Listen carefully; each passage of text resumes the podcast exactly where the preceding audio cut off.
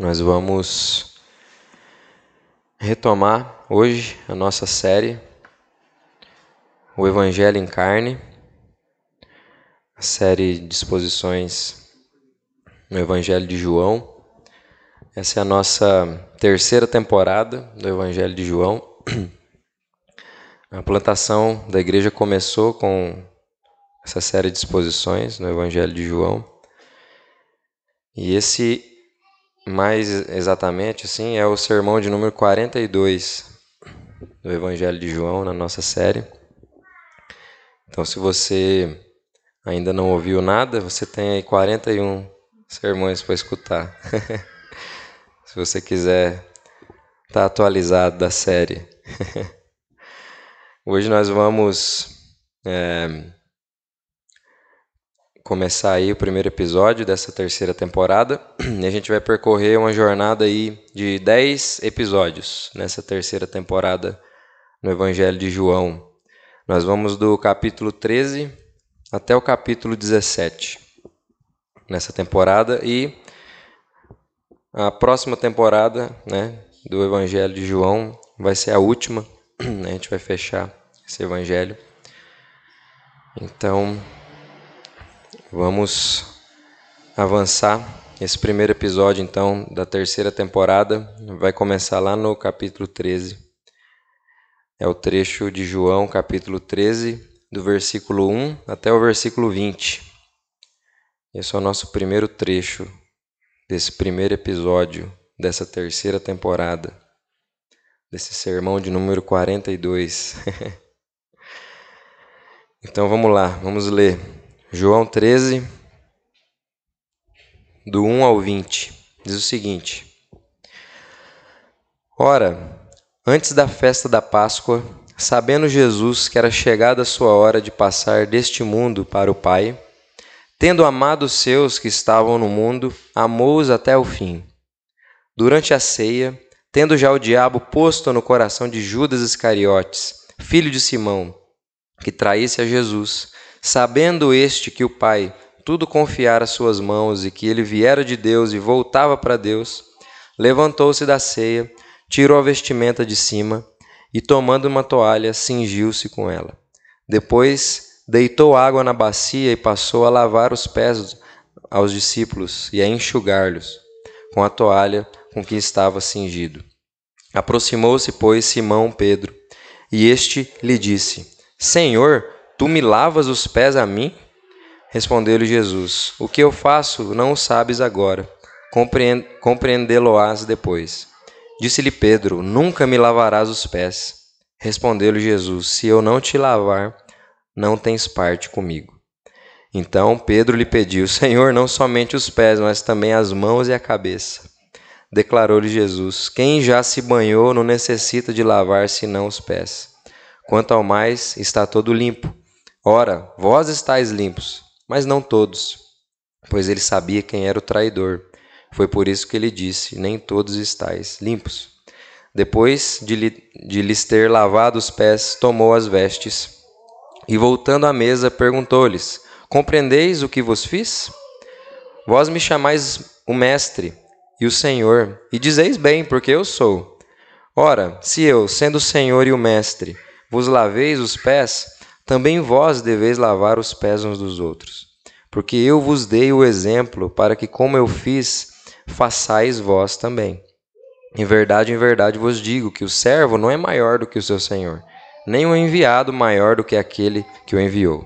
Ora, se sabeis essas coisas, bem-aventurados sois se as praticardes. Não falo a respeito de todos vós, pois eu conheço aqueles que escolhi. É antes para que se cumpra a Escritura: aquele que come do meu pão levantou contra mim seu calcanhar. Desde já vos digo, antes que aconteça, para que quando acontecer, creiais que eu sou. Em verdade, em verdade vos digo: quem recebe aquele que eu enviar, a mim me recebe. Quem me recebe, recebe aquele que me enviou. Amém? Vamos orar. Pai, quero te agradecer pela Sua palavra mais uma vez. Quero pedir que seu Espírito venha nos conduzir, abrir nossos corações, nossos ouvidos, e que ele venha escrever mesmo essa palavra no nosso coração. nome de Jesus, nos ajuda, Pai. Amém. Então, gente, estamos aí, capítulo 13, nosso primeiro trecho, né, dessa, desse, desse primeiro episódio. E esse trecho, trecho bem conhecido, né, Jesus lavando os pés dos discípulos e dando essa direção, né, essa essa ordem para assim como ele fez, né, os discípulos também deveriam fazer igual, né, uns com os outros. é um texto bem conhecido. Mas antes da gente entrar no texto, a gente precisa recordar um pouquinho o que aconteceu no capítulo 12. Ah, pelo menos no capítulo 12, né? Para a gente entender um pouco o que está que que tá rolando aqui. E a gente entrar meio que no, no, no fio da meada para entender um pouco do propósito, para entender melhor o propósito desse trecho de hoje.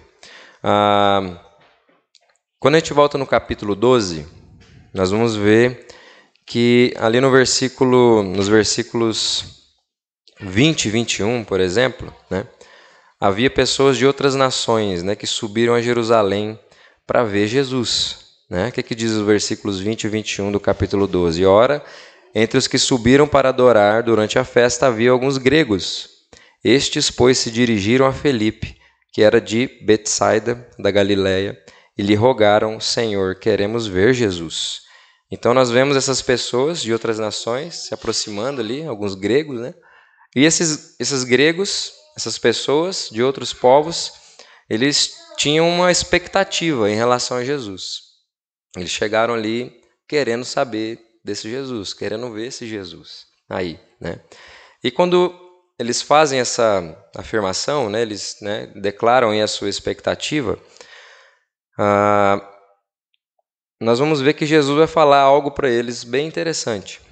Jesus vai falar que era chegada a hora da glorificação do Filho do Homem. Né? No versículo 23 vai dizer isso.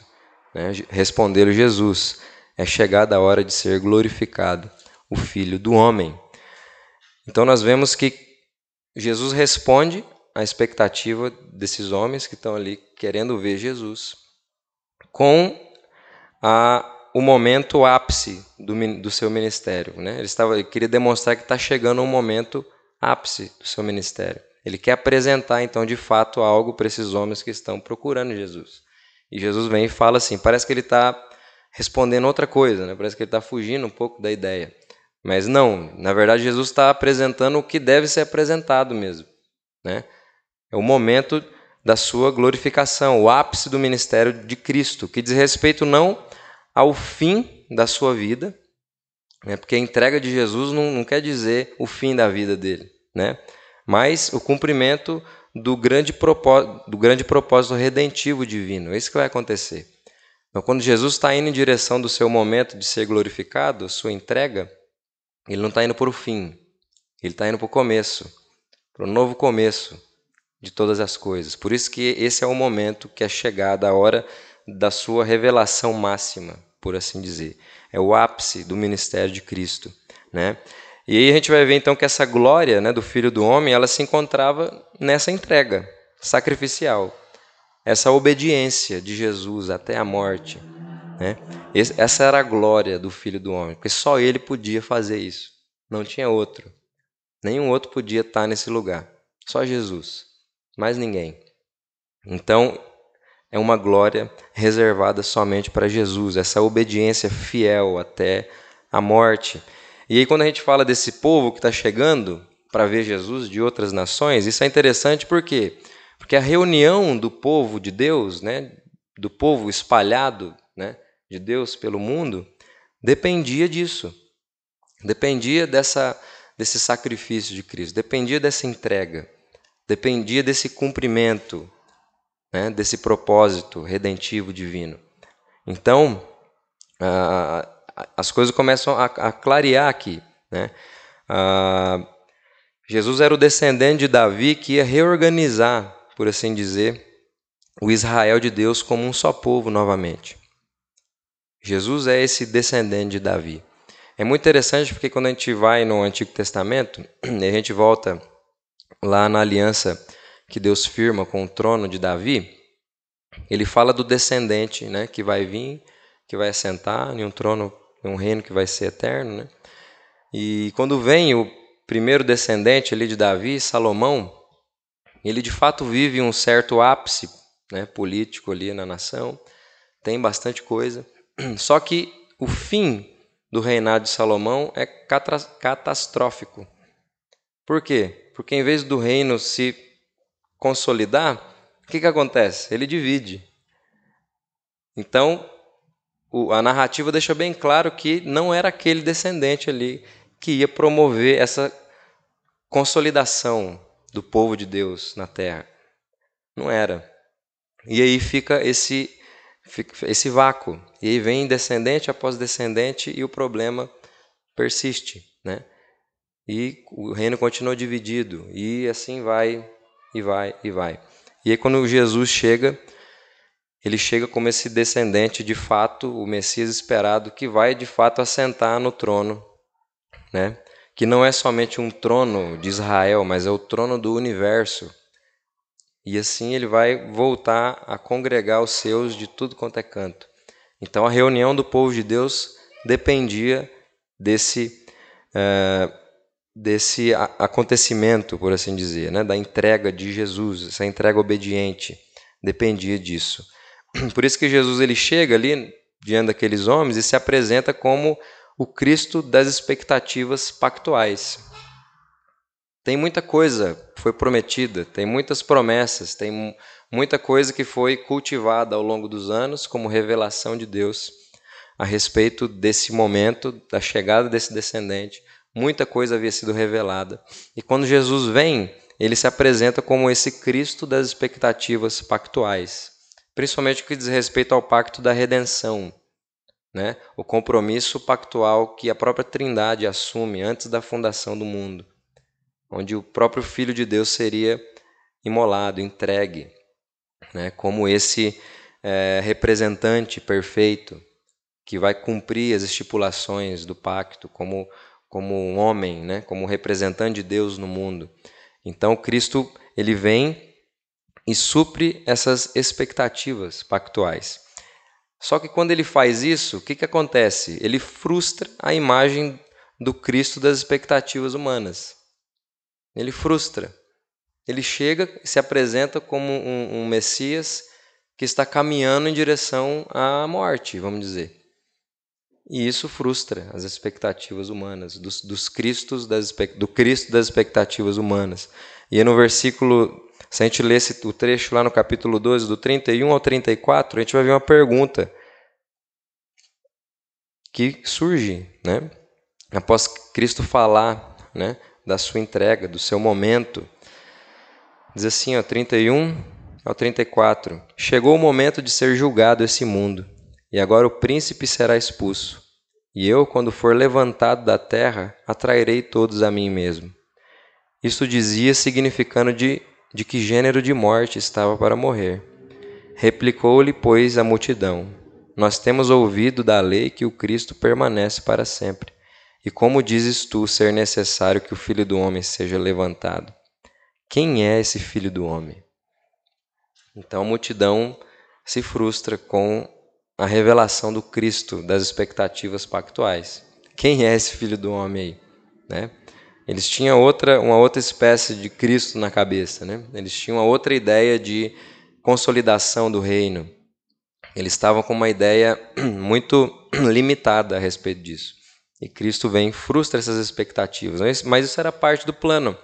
É por isso que João, na sequência, ele vai apresentar uma espécie de teologia da incredulidade. Por que, que Jesus se revelou ali, né? Com tantos sinais, tanta coisa acontecendo, e tem uma resposta ferrenha, assim, de incredulidade, né? É, parece que estavam, é, o povo estava com os olhos tapados, né? E de fato, né, era, era, um, próprio, era um juízo de Deus pela dureza do coração. Né? Deus derramou um juízo naquele, no povo por causa da dureza do seu coração. Então ele já tinha dificuldade para crer, então Deus veio como juízo e falou: então vocês não vão crer de jeito nenhum mesmo. Então a gente vai ver essa, outra, essa parte do capítulo 12, essa teologia da incredulidade aí que João vai fazer. Né? Vai dizer então que eles amaram mais a glória dos homens do que a glória de Deus. Isso que ficou claro ali. Ah, isso que, que, João, que, o, que o autor nos apresenta para a gente. Né? Porque a, a glória de Deus que estava sendo revelada em Cristo era diferente da glória que eles estavam esperando. Né? Uma glória de expectativa humana, aquela, um poderio militar, político.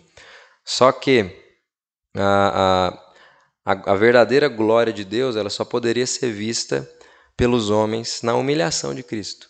Isso estava passando batido. Né? Estava passando batido.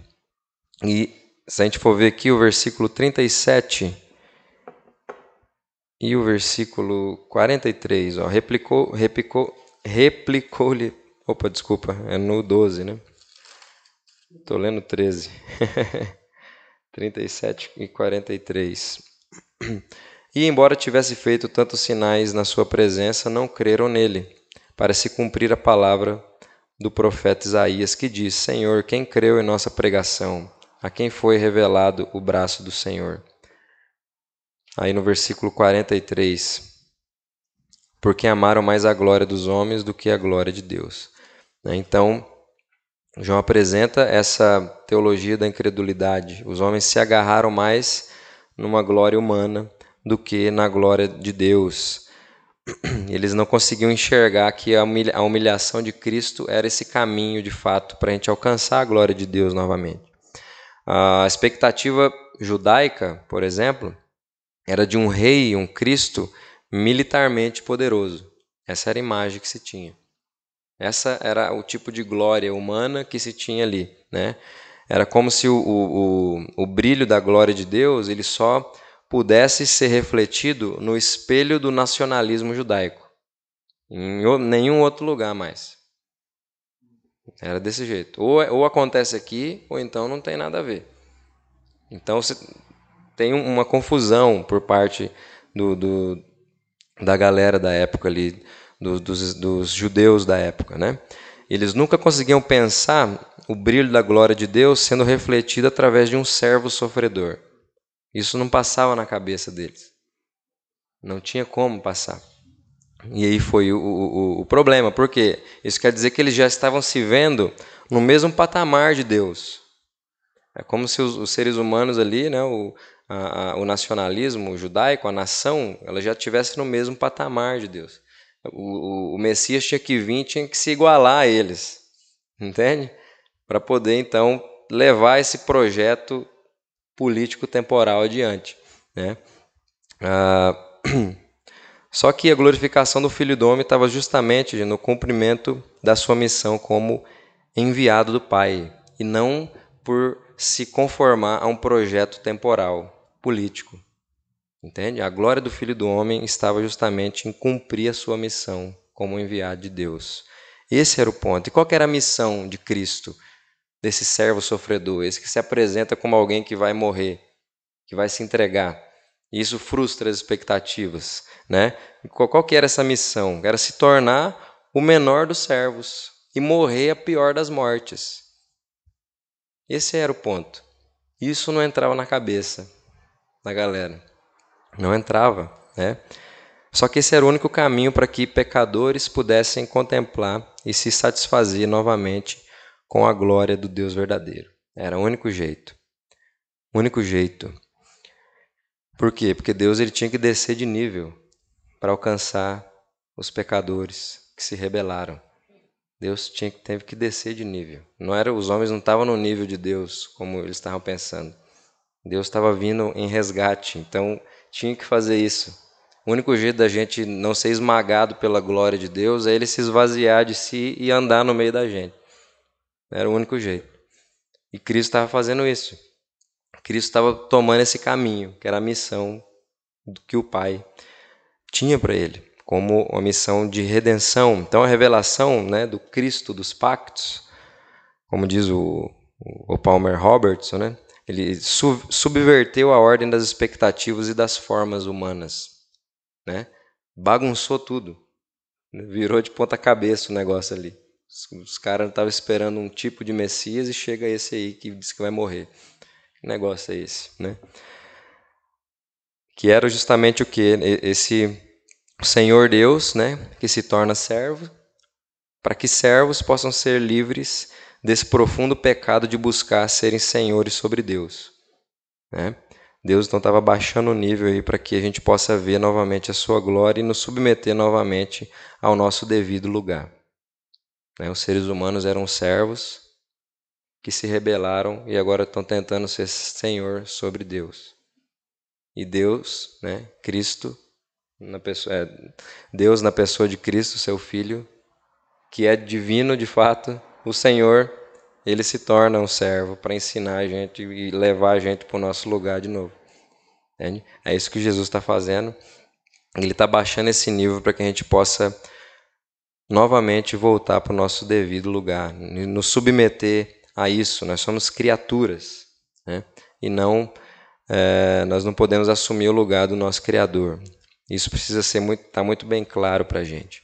Isso aqui é o, um resumo do que acontece nesse capítulo 12, que é muito importante para a gente entender o que, que vai acontecer na sequência. Porque depois desse movimento público de Jesus, aqui com as multidões e tal, dessa negativa, né, dessa rejeição massiva que Jesus recebe, né, agora Jesus ele se volta aos seus discípulos de uma forma especial. É o que a gente vai ver durante essa temporada. Né, esse voltar de Jesus agora para os seus, internamente, para os seus discípulos. E ele vai começar fazendo isso dando um vislumbre de uma nova realidade. É isso que está acontecendo nesse trecho que a gente leu hoje. Jesus dá um vislumbre de uma nova realidade para os seus discípulos. É isso que ele está fazendo. E é isso que o texto que a gente leu já começa dizendo, no versículo 1. Ora, antes da festa da Páscoa, sabendo Jesus que era chegada a sua hora de passar desse mundo para o Pai, tendo amado os seus que estavam no mundo, amou-os até o fim. Então, estando Jesus ciente, né, que estava chegando a sua hora, ou seja, ele estava ciente de que ele estava vivendo a, a expectativa de um momento mais glorioso. Né? A morte dele não é o fim, né? lembra isso? A morte de Jesus é o começo, o cumprimento. Então ele está vivendo nesse, nesse entre tempos. E Jesus era ciente disso, que ele estava nesse lugar aí. Né? E estando ciente disso, ele vai exemplificar então para os discípulos, de forma especial, né, as marcas que orientam o novo arranjo social que a sua obra vai inaugurar. Ele vai dar alguns exemplos. Ele está inaugurando, ele vai inaugurar algo novo. Ele vai fazer algo. A sua entrega, esse, a sua hora, vai trazer uma nova realidade. E ele agora dá um vislumbre para os seus discípulos do que significa essa alguns, alguns desdobramentos desse novo arranjo social que ele vai revelar. É isso que Jesus está fazendo. E o que, que a gente vê também é que foi o compromisso pactual de Jesus que impulsionou ele a dar esse vislumbre aos seus. Né? Aquela parte ali que fala: tendo amado os seus que estavam no mundo, amou-os até o fim. Então, Jesus dá esse vislumbre, ele faz o que ele faz com os seus, né? por causa do seu compromisso de amor leal. Isso aqui é um compromisso de pacto. Ele tem um compromisso pactual com o povo que Deus, que o Pai traz a ele, né? Em outras ocasiões no texto ele fala que ele, aqueles que o Pai o dá, ele jamais vai lançar fora. Ou seja, então o próprio Pai está atraindo os seus ao filho e o filho abraça esses com compromisso pactual. Porque antes de ter um compromisso pactual com o povo, ele tem um compromisso pactual com o Pai. E o Pai com o Filho e com o Espírito. Há um compromisso trinitário. Então, o que move Jesus a dar esses, esses vislumbres, a promover no meio dos seus essa nova realidade, é movido por causa do seu compromisso pactual, pelo seu pacto. Jesus tem um compromisso com isso. E ele não faz isso, isso é importante por quê?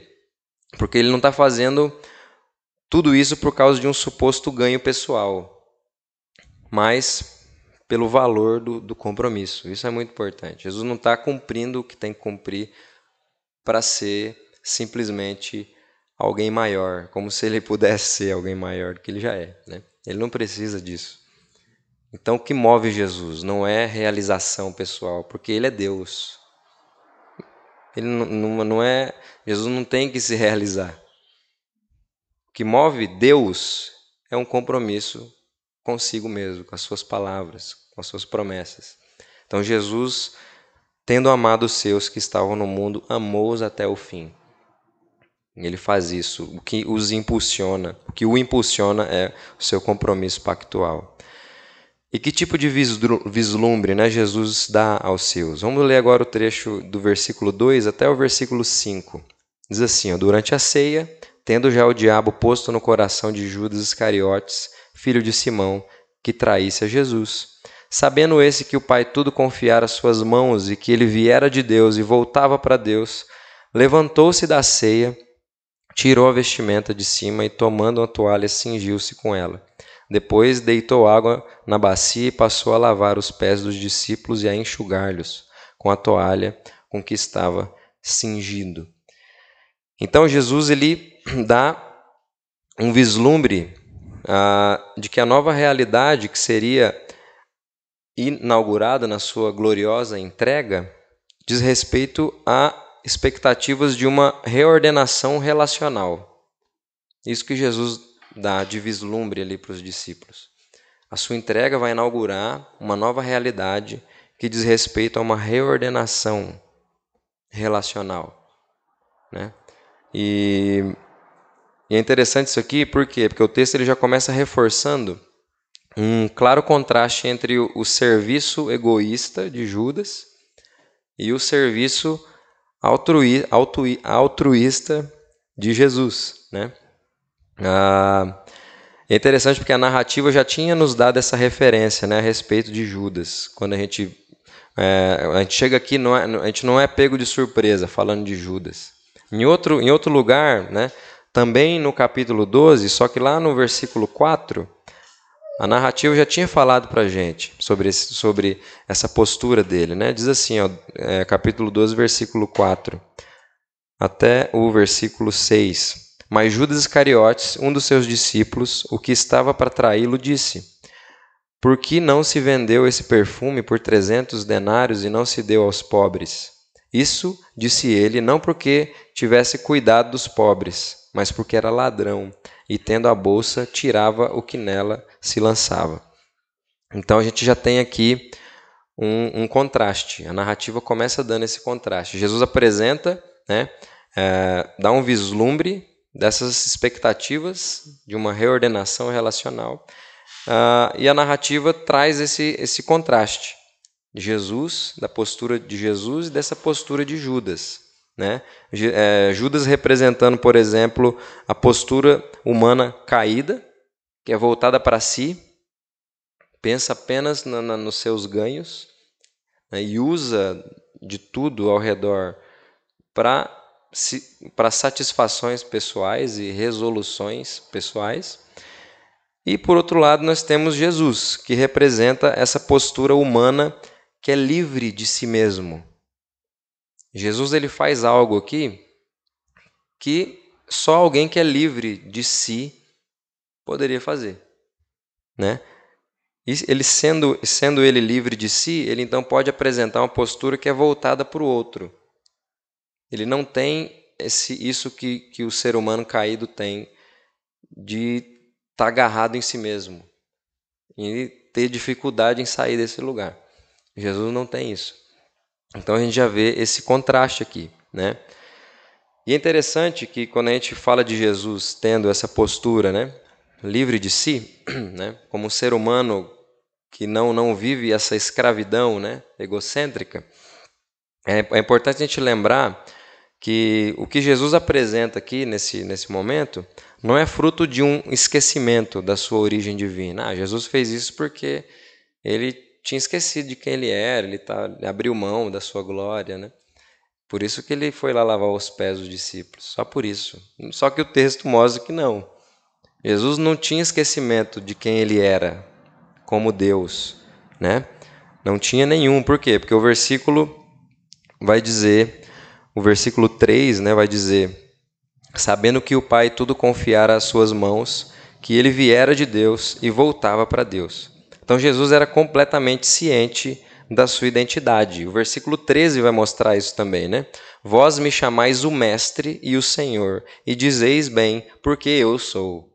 Então Jesus não tinha dúvida nenhuma de quem ele era. O que ele estava fazendo ali não era um esquecimento da sua divindade, por isso ele estava fazendo coisas estranhas assim, né? Não, ele tinha ciência de quem ele era e ele fez isso consciente da sua identidade, como Deus homem, né? Deus, Jesus Cristo é Deus homem. Ele não se esquece disso. Né? Como essas naturezas elas se relacionam assim na prática, isso a gente abraça em fé, porque não tem como entender, né? Mas é claro que Jesus ele não fez o que fez por esquecimento de quem ele era. Ele estava muito bem é, estava muito bem claro para ele sobre a sua identidade. E ele faz isso por quê? Por que, que é importante saber que ele não estava esquecendo de quem ele era? Porque ele, ele exemplifica a expectativa, ou seja, o, o vislumbre, né, que nem a gente está falando, de uma reordenação relacional que só pode ser real a partir dele. Por isso que ele é muito ciente de quem ele é e o que ele está fazendo ali, ele faz questão de dizer que ele é o Senhor que está fazendo aquilo. O que ele está mostrando para os discípulos, esse vislumbre que ele está dando para os discípulos, ele está fazendo isso consciente de quem ele é, porque essa realidade só pode ser real a partir dele, de mais ninguém. O que ele está fazendo ali é uma impossibilidade para o ser humano. E ele está apresentando essa realidade como uma expectativa mesmo, como um vislumbre. Olha, que, olha o que, que eu estou fazendo aqui. Sendo eu quem sou. Olhem para mim.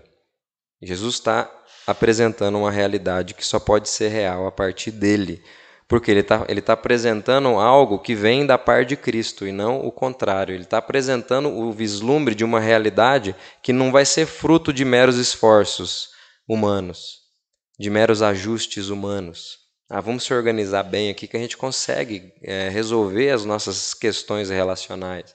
Né? Vamos se organizar, vamos ler os, uns livros aí, vamos assistir uns caras bacana e a gente consegue resolver nossas questões, a gente consegue reorganizar nossas relações. Não, não vai ser assim. Tem que vir de Cristo, porque isso que ele está apresentando é novo. Isso que ele está apresentando faz parte da novidade que ele vai inaugurar na sua entrega, né? na, na, na, na hora né, que está chegando. Né? Então a gente vê isso nos versículos 14 e 15 também, né? Parte dele vem de Jesus, né? Ora, se eu sendo o Senhor e o mestre vos lavei os pés, também vós deveis lavar os pés uns aos outros. Porque eu vos dei o exemplo, para que, que como eu fiz, façais vós também. E aqui segue aquela mesma ideia da, do que é de fato a vida cristã, a vida no Evangelho. Os imperativos, né, aquilo que Deus manda a gente fazer, ele sempre vem depois de indicativos. Ou seja, o texto nos indica que Cristo cumpre, Cristo faz, Ele possibilita. E a partir disso vem o imperativo. Agora vocês podem viver essa realidade. Porque eu fiz. Agora, a partir de Cristo, a gente pode desfrutar dessa realidade também. A partir do que Ele consegue conquistar para nós, por nós, agora Ele joga para a gente também, para que a gente viva essa realidade. Então, isso é muito bem claro. É uma realidade que vem da parte de Cristo e não o contrário. Isso que Jesus está fazendo. E, mais uma vez, né, Jesus aí quando ele apresenta esse vislumbre, ele está subvertendo os parâmetros humanos das relações interpessoais. Isso que ele está fazendo. Já ele está falando de uma realidade que só pode vir dele, tem a ver com a revelação de quem ele é e do que ele vai conquistar. E quando ele apresenta isso, mais uma vez ele subverte as expectativas e os parâmetros humanos de relações. Né? Ah, por quê? Porque os homens são os servos, né? as criaturas que se rebelaram e buscam agora se tornar os senhores sobre Deus. E Jesus, que é o Supremo Senhor, ele se esvazia e se torna o menor dos servos. Ele está indo ao contrário do que o ser humano faz. Entende? E é justamente o que a gente vê, é, por exemplo, esse movimento de esvaziamento de Cristo, é o que a gente vê lá em Filipenses 2. Né? Filipenses 2, uh, ah, do versículo 5 até 8. Ó. Tende em vós o mesmo sentimento que houve também em Cristo Jesus, pois ele, subsistindo em forma de Deus, não julgou como usurpação o ser igual a Deus. Antes a si mesmo se esvaziou, assumindo a forma de servo, tornando-se em semelhança de homens, e reconhecido em figura humana, a si mesmo se humilhou, tornando obediente até a morte e morte de cruz. Então Jesus ele faz um movimento que os seres humanos jamais fariam, seres humanos caídos. Que é um monte de servo, criatura, querendo tomar o céu de assalto. É isso que são seres humanos caídos. E Jesus vem e subverte o negócio. Ele é o Deus mesmo, Senhor, se esvazia e se torna o pior dos servos. E o que é mais interessante aqui, que talvez para a gente não faça, não tenha muito impacto quando a gente lê o texto, a gente falou um pouquinho disso no diáspora, é que isso que Jesus está fazendo aqui de lavar os pés não era feito nem sequer por um escravo judeu. Não sei se você já sabia disso, mas nem um escravo judeu fazia isso aqui, lavar os pés dos outros. Geralmente, os judeus botavam um escravo gentil, ou então pegavam uma criança ou uma mulher. É isso que eles faziam. Né? Tem as questões culturais da época, né? Que graças a Deus pelo Evangelho a gente conseguiu enxergar a dignidade humana no, no ser humano, né? Mas era assim que funcionava. Ele, então Jesus ele assume, ele faz uma tarefa que era feita, sei lá, para ser, o servente do escravo, vamos dizer, né? Se tinha uma pessoa que o escravo mandava, era aquele lá que fazia esse serviço. Então Jesus ele assume o papel do, do, dos menores dos servos. Né? Esse aí mesmo. Né? Isso que Jesus está fazendo. Então por isso que está subvertendo o parâmetro das relações aqui. Jesus ele está desconstruindo um, um imaginário aqui. Isso impacta. Né? Impacta de fato. Né? Jesus ele assumiu essa posição ah, que nem a gente falou, a gente tem que lembrar também, não para um tipo de realização pessoal. Jesus não está fazendo isso para uma realização pessoal, lembra disso. Ele tem um plano, né? Que plano que é esse, né? Que para que sendo fiel né, às expectativas pactuais ele pudesse redimir os seus. Então é isso que Jesus está fazendo. Ele toma essa postura de impacto, de subversão mesmo, não para falar, olha aí, eu consegui. Não, não é isso. Jesus não precisava disso. Ele está fazendo isso para, sendo fiel às expectativas pactuais, ele pudesse ir lá e buscar os seus e redimir eles. Alcançar, de fato, aqueles pequenos servos que estão tentando ser senhores. Isso que Jesus está fazendo. E a atitude de Jesus impactou os discípulos, né? Isso, de fato, é uma subversão de ideia, né? de imaginário. O imaginário dos discípulos ainda estava sendo reorientado. Aqui. A gente precisa lembrar disso. Né? Ah, aquela ideia do, do Messias que ia vir com poder, né? Ah, um poder militar, né? nacionalista, judaico, ainda pairava né? Na, nas mentes do, dos discípulos. Ah, só que a ideia do Messias era aquele que ia vir com poder contra o pecado. Isso que Jesus está tentando mostrar aquilo que desorienta as relações de um modo geral. O Messias ele vai vir para arrebentar o problema fundamental da raiz e não um arranjo temporal, simplesmente. Uh, isso é interessante porque de fato impactava as expectativas humanas. Isso não era uma coisa que ficou vaga. E o texto vai mostrar para gente, versículos 6 e 8. Né? Aproximou-se, pois, de Simão Pedro, e esse lhe disse: Senhor, tu me lavas os pés a mim? Respondeu-lhe Jesus: O que eu faço não sabes agora, compreendê-lo-ás depois. Disse-lhe Pedro: Nunca me lavarás os pés. Respondeu-lhe Jesus: Se eu não te lavar, não tem parte comigo. Então isso impactou Pedro. Tipo assim, caramba, o, o filho do Deus vivo vai lá fazer um serviço desse. Jamais eu vou deixar isso. O meu Senhor jamais vai fazer isso. E Jesus responde ele com uma repreensão, né? Pedro ele se recusava a ver o Cristo, né, o rei Messias agindo como o menor dos servos entre os homens. Pedro estava se recusando isso. Porque isso não fazia parte do imaginário social, do imaginário humano, das, dos parâmetros humanos de relação. Isso não entrava na cabeça dele o meu Senhor, Filho de Deus, vai fazer isso aqui? Jamais, né? Só que o que Pedro não conseguiu entender naquele momento era que Jesus não estava simplesmente apontando para si mesmo, falando dele mesmo. Entende? Ele tinha consciência do seu senhorio supremo. Lembra que a gente leu nos versículos anteriores? Ele não tinha problema nenhum de identidade, Jesus. Ele estava muito bem, bem firme e bem resolvido nessas questões. O que é, Jesus estava se referindo, na verdade, gente, era sobre eles mesmo. Sobre os homens, sobre os seus, os seres humanos caídos, né? Esses seres humanos que se perderam nas suas relações horizontais. E por que, que eles se perderam nas suas relações horizontais? Porque eles se perderam, antes de tudo, na sua relação vertical com Deus. E isso aconteceu quando a glória deixou de ser encontrada no Criador para ser buscada nas posições temporais, nas estruturas da realidade criada. Esse foi o, a bagunça relacional. Cristo estava apontando para esses aí, não era para ele. Então Pedro ele achou que Jesus estava se rebaixando, mas Jesus não estava falando dele, estava falando da gente, né? Eles lá em primeira instância, mas também de nós.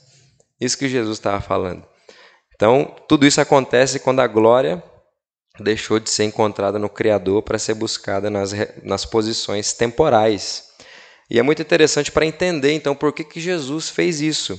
A gente lê o versículo 12, depois o 15 e o 16. A gente entende um pouco o que, que Jesus está dizendo. Depois de lhes ter lavado os pés, tomou as vestes e, voltando à mesa, perguntou-lhes: Compreendeis o que vos fiz? Agora o 15 e o 16. Porque eu vos dei o exemplo para que, como eu fiz, façais vós também. Em verdade, em verdade vos digo que o servo não é maior do que o seu senhor, nem o enviado maior do que aquele que o enviou. Então, o que, que Jesus está falando aqui? Parece que isso aqui distou um pouco do que Jesus está falando, né? Mas ele está falando justamente isso. Ele está inaugurando uma realidade que só pode ser possível porque ele está inaugurando, porque ele vai estabelecer isso por meio da sua entrega, da sua vitória como o Messias, o Rei Messias de Deus. E quando essa realidade está, está é, estará disponível né, para os discípulos, quando, quando essa realidade se estabelecer entre eles, quando eles começarem a viver essa dinâmica, eles vão, eles vão entender isso que ele diz aqui no versículo 16 da forma correta. Ele não está falando assim, ó, ninguém. É, não tem mais esse negócio de ninguém se submeter a ninguém, vocês vivem um tipo de anarquia né, relacional. Não é isso que Jesus está falando. O ponto é a questão de se encontrar em Deus primeiro, para depois se reorientar, para tentar, para parar de tentar se encontrar nas estruturas relacionais. Aí Jesus fala assim, ó, porque de fato, né, o servo não é maior que o seu senhor, nem o enviado maior do que aquele que o enviou. Ou seja, eu não estou aqui desconstruindo uma, uma estrutura criacional, criacional das relações. É, é um fato que o, o servo ele é subordinado do Senhor. O mensageiro ele é subordinado do que o envia. Só que, nisso que eu estou apresentando para vocês, o servo não vai buscar mais a sua glória é, agindo sobre esse, é, o Senhor não vai buscar mais a sua glória agindo sobre o servo, nessa posição que ele ocupa, temporal. E, e nem o, o, o, quem envia vai buscar uma glória nessa sua posição de autoridade sobre o enviado. Não é esse o ponto. Ele vai agora tratar, isso são funções, né? são estruturas relacionais que não colocam um mais digno que o outro. Essa estrutura existe, mas a gente precisa entender que a glória não é encontrada aí, em você ser senhor de alguém, de um servo, ou ser um, um enviar alguém, está é, sobre ter autoridade sobre outra pessoa. Não é isso. Né? Jesus não está criando uma anarquia relacional. Ele está falando que essas coisas estão aí para usarmos, para servirmos uns aos outros. Entende?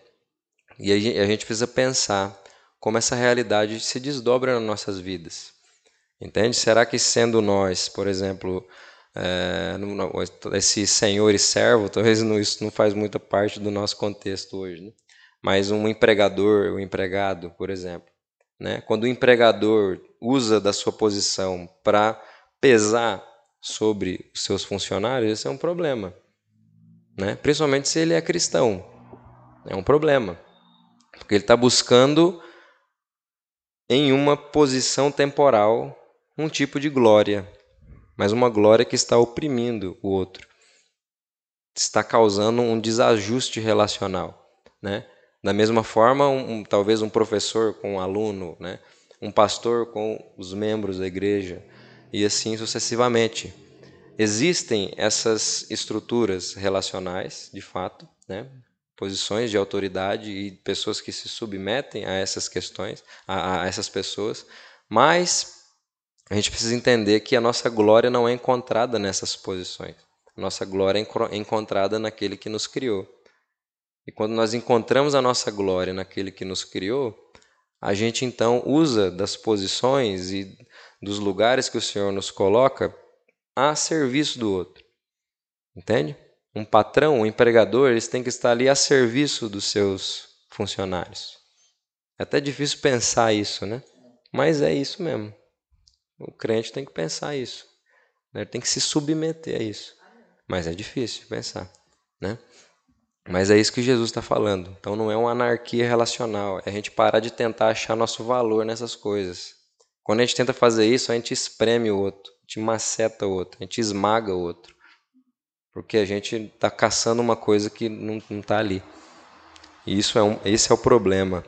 Isso é o que Jesus está apontando. Jesus não está apontando para ele, Jesus está apontando para nós. Por isso que Pedro ficou, meu Deus, meu, meu Senhor vai fazer isso? Não, eu tô, tô falando é de vocês. Vocês têm que agir desse jeito com os outros. É assim, entende?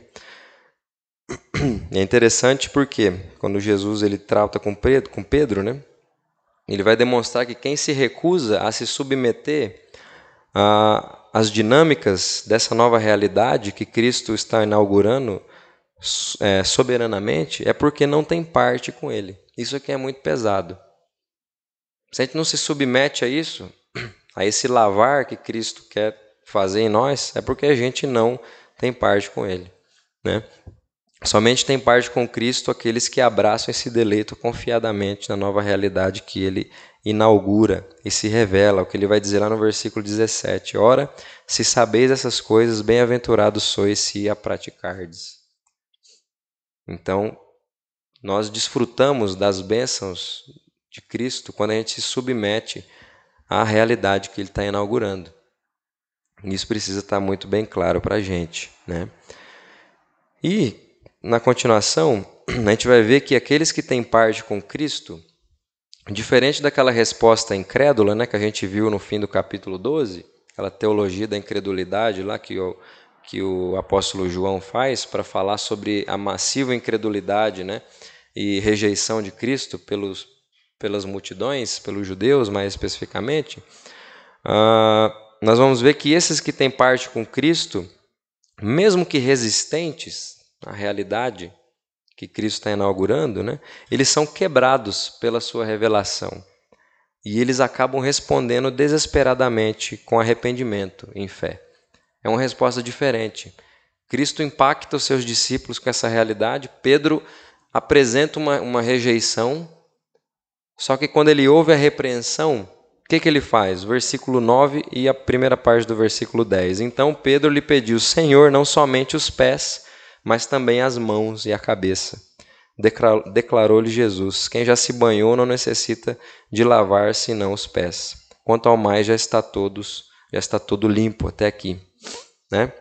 Isso quer dizer o quê? Que aqueles que são de Deus, mesmo que escandalizados pela revelação do Senhor, eles vão responder em fé. Eles respondem em fé, é diferente, né? E isso vai mostrar para a gente que é uma diferença fundamental entre os crédulos e os incrédulos aqui. É uma diferença fundamental. Os, os, que, se, os que respondem arrependidos em fé, eles o fazem porque antes foram regenerados e lavados anteriormente, né? Está falando aí sobre uma nova vida onde não havia, um novo nascimento. Jesus fala desse que já se banhou por inteiro. Ó, quem já se banhou, já está já tá certo, agora você só tem que lavar o pé. Então, quem, os que respondem fé foram esses que já foram lavados completamente. É, é o novo nascimento né, que Jesus fala lá no capítulo 3 com Nicodemos. Se você quer ver o reino, você tem que nascer de novo. Né? Quem não nasce da água e do Espírito não pode entrar no reino de Deus.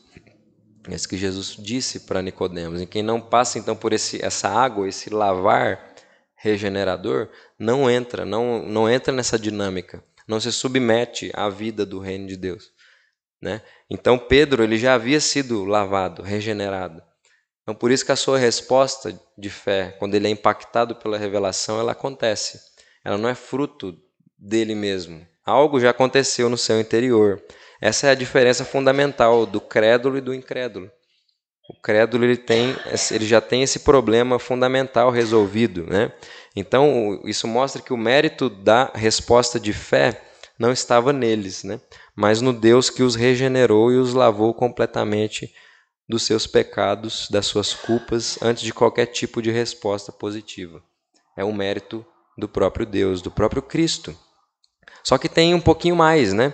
Jesus vai dizer que quem já se banhou não necessita de lavar senão os pés. Quanto mais, quanto ao mais está todo todo limpo. Isso quer dizer o quê? Que os que já foram lavados por completo, agora eles estão lidando apenas com a poeira da jornada nos pés. Isso é diferente, né? E... Quer dizer o que também? Que a solução do nosso problema mais fundamental, que é um problema de coração, de novo nascimento, de uma vida onde não havia, uh, que é uma vida que só depende apenas de Deus, só Ele pode fazer isso por nós, né? não nos exime de lidar continuamente com os impactos da queda nas nossas vidas. Não nos exime, ah, nós já fomos regenerados, né? já fomos salvos, agora estou de boa. Não. A gente tem que deixar Cristo nos lavar constantemente. Porque a gente está constantemente rejeitando o que ele nos propõe, como Pedro. A gente tem que lembrar disso. Nós estamos constantemente rejeitando o que Cristo nos propõe. Ele está tentando lavar os nossos pés, porque o nosso corpo já foi lavado. E se a nossa vida é uma vida de que não, que não deixa ele fazer isso, quer dizer o quê? Ele não tem parte com ele. Agora, quando a gente se submete ao lavar de Cristo na jornada, poeira dos nossos pés, esses efeitos da queda que ainda estão agarrados em nós, isso quer dizer que nós temos parte com Cristo, desfrutamos do que Ele é, está fazendo em nós. Então é uma vida de contínua é, submissão né, a essa nova realidade que o Senhor inaugura. O crente ele, ele responde dessa forma, ele se submete a essa realidade, ele deixa Cristo lavar ele percebe a, a sujeira que tem, é confrontado com a revelação, e Senhor, deixa Cristo lavar, se submete à realidade. Ele se submete ao que Cristo está propondo. Né? Então, os que respondem fé, eles o fazem por pura graça de Deus, né? que é uma graça que também o sustentam na jornada. Né? Uma contínua vida de arrependimento, de fé e de submissão mas como eu citei em, outras, em outros episódios, né? segundo o, o pastor teólogo batista Carlos Oswaldo Pinto, eu já disse isso em outros episódios, né? O Evangelho de João é aquele que apresenta para a gente esse conflito entre a fé e a incredulidade. Ele está sempre apresentando esse conflito de fé e incredulidade. Por isso que na continuação do texto a gente vai ver, nessa nossa última etapa aqui do nosso sermão, o restante do versículo 10 e o versículo 11. Ora, vós estáis limpos, mas não todos. Pois ele sabia quem era o traidor. Foi por isso que disse: Nem todos estáis limpos. Então, o que, que isso aqui mostra para gente quando Jesus está apontando que nem todos estão limpos? Nem todos tiveram esse problema fundamental resolvido do coração, como os discípulos ali, como Pedro, por exemplo. Né? Ele rejeita, mas no impacto ele se submete. Ele tem fé. Ele, ele, ele descansa, né? ele deixa Jesus lavar os seus pés. Só que tem uns que não. Né? E aqui volta a tensão de novo: fé e incredulidade. Isso quer dizer que quando Cristo dá esse vislumbre né, dessa nova realidade, dessa reordenação relacional que ele está exemplificando, ele traz consigo um, um vislumbre de uma realidade fiel do ambiente no qual ela é inaugurada. Jesus não dá um vislumbre é, maquiado. Ó, olha a vida nova que eu proponho para vocês, essa realidade aqui. Não, quando Jesus dá esse vislumbre, ele apresenta com fidelidade o ambiente onde ela está surgindo, onde esses lampejos estão surgindo, né? E, e fidelidade a qual tipo de ambiente? Um ambiente onde dois tipos de compromissos são escancarados, são apresentados, né? os compromissos e a postura da semente da serpente, né, que tem Adão como seu cabeça, e os compromissos e a postura da semente da mulher, que tem Cristo como cabeça. Então, quando Cristo aponta esse, é, essa nova realidade, ele traz essa realidade apresentando essa tensão que existe. Existem de fato esses que rejeitam e existe de fato os que abraçam em fé. Essa tensão dessas duas linhagens, né? Ah, e essa tensão escancarada pela revelação de Cristo, ela precisa estar bem clara na consciência dos seus. Olha o que ele diz lá nos versículos 18 ao 20. Ele fala aqui: Eu não falo a respeito de todos vós, pois eu conheço aqueles que escolhi. É antes para que se cumpra a Escritura: Aquele que come do meu pão levantou contra mim o seu calcanhar. Desde já vos digo, antes que aconteça, para que quando eu quando acontecer, creiais que eu sou. Em verdade, em verdade vos digo: quem recebe aquele que eu enviar a mim, me recebe. E quem me recebe, recebe aquele que me enviou. Então, Jesus Cristo, né? Como ele mesmo disse nos capítulos anteriores, ele é a luz do mundo. O que, que isso significa? Significa que a sua vinda, né, a, a, revelação de, desse rei Messias, está escancarando a realidade do mundo. Ele mostra o que, que o mundo é. Quando Jesus apresenta um vislumbre para os discípulos, ele aponta para como o mundo é. Ele apresenta para essa nova realidade, né, que ele só pode surgir através dele, mas ele também apresenta no ambiente em que essa realidade está surgindo, que é um ambiente de tensão. Porque ele é a luz do mundo, ele está apontando para isso que está acontecendo. Né?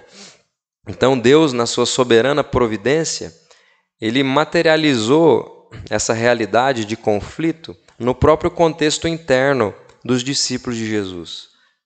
Não era uma parada que acontecia só lá fora. Cristo vivenciou isso no seu contexto mais íntimo. Essa tensão da semente da serpente, da rejeição à mensagem do Evangelho, da, rejeição ao Criador. Entende? Cristo, Deus, na sua soberana providência fez isso acontecer nesse contexto dos discípulos também. Jesus, Jesus enfrentou isso dentro do seu contexto mais íntimo, né? A, a realidade de tensão, né, causada pela queda, ela precisava também estar presente nesse contexto mais íntimo de Jesus. Por quê? Porque era justamente nele o Cristo, né, o ungido de Deus, o Messias, né, e a partir dele que são os discípulos, o povo, esse novo arranjo social que ele está inaugurando, que essa realidade de tensão vai encontrar o seu fim. Então isso tinha que acontecer ali também. Jesus tinha que abraçar aquela realidade também de forma existencial, vamos dizer, né? Tinha que acontecer com ele mesmo, né? Ah, nós vemos aqui que a própria experiência de, eh, de Jesus Cristo abraçando né, essa tensa realidade de desordem do mundo para sua redenção. Isso que Jesus está fazendo. Ele está abraçando a desordem da tensão relacional das duas sementes, né? Da semente da serpente e da semente da mulher. Ele está sentindo isso.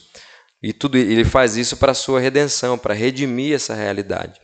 E Jesus está antecipando, né? ele antecipa profeticamente, por exemplo, a sua experiência desagradável de traição, ah, como presente no Salmo 41, 9, aquilo que ele cita ali no versículo 18, é uma citação de um salmo, Salmo 41, 9. Ele cita essa experiência desagradável, né, como, ele, como está naquele salmo ali, como um sinal de que é ele de fato esse eu sou. Né? Eu estou falando isso para vocês, quando acontecer, vocês crerem que eu sou. Né? Porque quem era o eu sou, aquele eu sou do Êxodo, é isso mesmo, Jesus está usando a mesma, a mesma palavra ali quando Deus se, se revela a Moisés. O que, que isso tem a ver? Ele é o eu sou, esse que vai libertar os seus, juntamente com o seu mundo, dessa desordem relacional fundamental. Por isso que ele é esse eu sou. Ele está redimindo isso de fato. Ele está redimindo isso porque ele não encontra essas desordens de forma abstrata, mas pessoal. Jesus não lidou com rejeição só lá fora, que era fácil. Ah, o povo não me quer, então que se lasque, não conhece ninguém mesmo, vocês não estão me enchendo o saco aqui perto. Só que isso aconteceu dentro do seu convívio íntimo. Então Jesus abraçou a realidade de rejeição, de traição dentro dos seus. Isso é diferente. Entende? Então, Deus abraçou a realidade, as desordens, de, não de forma abstrata, mas pessoal. Não uma relação impessoal com o mal, mas uma relação íntima com o mal. Jesus experimentou isso dentro do seu ciclo mais íntimo. Isso, isso é muito importante, porque ele está abraçando isso para poder dizer que ele está redimindo essa realidade de fato. Né? Isso era muito importante, né? Por último, né? Porque os discípulos precisavam ver isso, saber disso, né? Estar ciente dessa realidade, porque eles iam ser justamente a linha de frente desses enviados de Jesus, que iriam vivenciar ali os contínuos vislumbres, né? Dessa nova realidade que viria a ser inaugurada na chegada a hora do Filho do Homem. Por isso que ele vai dizer ali na frente que quem recebe aquele que eu enviar, a mim me recebe. Então os discípulos tinham que ter clareza desse Cristo que vivenciou de forma pessoal as desordens da queda, que ele de fato é o eu sou, porque ele dá um sinal de um traidor e logo na frente acontece isso mesmo. Então ele é esse Deus que abraça essas desordens para redimir. Porque quando esses discípulos saem como enviados de Jesus, eles vão sair de fato como quem vai viver as mesmas tensões lá na frente. E quem recebesse esses discípulos estariam recebendo o próprio Filho de Deus. E quem recebeu o próprio Filho recebia a quem o enviou também. Então, essa é a realidade aqui. Então, portanto, para a gente concluir, assim como Jesus era ciente né, da, de que ele vivia num momento entre tempos, a gente também precisa estar ciente de que a gente vive num momento semelhante entre tempos. Né? Não que a gente sabe a hora que a gente vai morrer, né? não é nesse sentido. Mas que a gente é ciente de que nós estamos num período que há um horizonte de expectativa, né? de consumação do reino de Deus. A gente vive nesse momento, assim como Jesus. Né? Ah, e esse momento é um momento de quê? É um momento de materialização de pequenos vislumbres da realidade gloriosa que a gente vai viver plenamente na eternidade. Assim como Jesus deu um vislumbre para os discípulos de que os seres humanos precisam assumir posturas de servos uns dos outros, né? deixar de ter relações utilitaristas uns com os outros, deixar de ter relações autoritárias, consumistas uns com os outros. Assim como ele deu esse vislumbre naquele momento, a gente, como seu povo, como seus enviados, a gente continua é, responsáveis em dar vislumbres dessa nova realidade, em materializar essa realidade, principalmente aqui no nosso meio, né? de servir uns aos outros em amor, de forma sacrificial. E quando nós estamos no mundo, nos lugares onde Deus nos coloca, né? ser esse servo, ser essa pessoa que sabe lavar os pés dos outros, mas não literalmente, né? mas sabe assumir, né, como alguém que não está buscando nesse lugar uma satisfação, uma glória, mas uma pessoa que já encontrou uma glória em Deus e agora quer refletir ela no mundo, como essa glória do servo sofredor que, que se entrega, né, que se doa, que doa de si. Esse é o nosso papel. A gente vive nesse entre-meio aí, a gente dá vislumbres da realidade que a gente vai viver na eternidade, assim como Jesus fez. Uh, e essa é uma realidade relacional que só é possibilitada para a gente pelo poder do Evangelho. A gente precisa sempre lembrar disso. Não é meros, não são meros esforços. É Evangelho em nós. Isso tem que estar tá claro. Por quê, gente? Porque isso tem origem em Cristo. É Ele quem inaugura essa realidade. É Ele quem faz isso possível para a gente viver isso agora para frente. A gente tem que se submeter ao que ele faz em nós primeiro. Antes ele tem que lavar o nosso pé. Para a gente querer lavar o pé dos outros. Você tem que se submeter a isso. Senão a gente não tem parte com ele. Então o evangelho é contra-intuitivo. A gente falou muito em Gálatas isso. Né? O evangelho é contra-intuitivo. A gente rejeita naturalmente essa realidade. A gente precisa submeter. Tem que submeter. Se a gente não ter o pé lavado por Jesus, a gente não vai conseguir fazer, materializar isso na vida de ninguém. Não tem jeito, não dá. E se nós somos o povo que respondeu em fé submissa a Cristo, né? Quer dizer que nós somos o povo que teve os seus corpos lavados completamente e profundamente pelo Espírito Santo de Deus antes de tudo. Então, tudo o que a gente vive hoje é fruto do movimento de Deus em nossa direção. Então, se tudo que a gente tem hoje é fruto do que Deus fez por nós, sem a gente ter que fazer nada, não tem nada que a gente não deva dar para Ele. Se Ele fez tudo, quer dizer então que a gente deve tudo. Então, a gente deve tudo. Então, a gente tem que deixar Cristo lavar nossos pés constantemente. E a gente se submeter a essa realidade. Né? A gente precisa levar e manifestar a postura da semente da mulher, essa postura que confia em Deus, que se submete a Ele, essa postura de um povo que deixou de querer ser Senhor e fica como o servo, o ser humano criado, quem deveria ser. Né? Não estamos tentando engolir ninguém, consumir ninguém. Né? Nós somos aqueles aí que lidam com a tensão entre a fé e a incredulidade desse mundo mal, como esses enviados do eu sou. Assim que nós lidamos. Esse eu, esse eu sou é aquele que sustenta em si mesmo a nova realidade redimida. Está libertando a criação do seu cativeiro de desordem.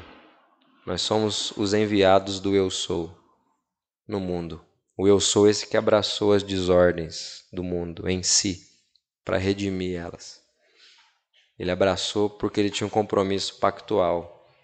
Ele sentiu isso mesmo, ele vivenciou isso mesmo. E ele faz isso para a gente ver quem ele é e agora a gente testemunhar no mundo como enviados dele. E quem recebe essa mensagem, o recebe também. Quem é impactado com essa mensagem, respondendo em fé, é impactado de forma. É porque foi antes impactado no coração, com o poder do Espírito Santo, e ganha uma nova vida onde não tinha. Então, que a gente possa orar mesmo ao Senhor para que nós possamos continuar dando esses vislumbres no mundo, né? E que os, o, o vislumbre que Cristo deu dessa reordenação relacional, dessa nova realidade, possa nos impactar constantemente, que a gente possa se submeter a Ele constantemente, né? Pelo poder do Espírito em nós. Amém? Então, vamos orar. Deus, quero te agradecer pela Sua palavra. Muito obrigado, Senhor, pela Sua revelação, pela revelação de Cristo. Muito obrigado pela realidade que Cristo inaugurou, nos possibilita viver agora. Muito obrigado porque, mesmo é, às vezes com certa rejeição, o Senhor regenerou nossos corações e nós temos a oportunidade de responder em fé às realidades de Cristo Pai, e nos submeter ao seu lavar. Pai. Muito obrigado porque o Senhor fez isso. Muito obrigado porque o seu evangelho ele escancara a realidade do mundo e nos mostra que o Senhor abraçou mesmo de forma pessoal essas desordens e nos dá esperança de fato, Pai, de reordenação relacional, de novos céus, nova terra. E nos dá esperança, Senhor, de habitar mesmo no mundo feito novo pelo Senhor. Muito obrigado, Pai. Nos ajuda a testemunhar, a dar lampejos dessa realidade por onde a gente passar, como, como enviados do Senhor. Em nome de Jesus, Pai. Que o poder do Seu Evangelho esteja conosco sempre. A gente se agarre nesse poder, nessa arma. Em nome de Jesus. Amém.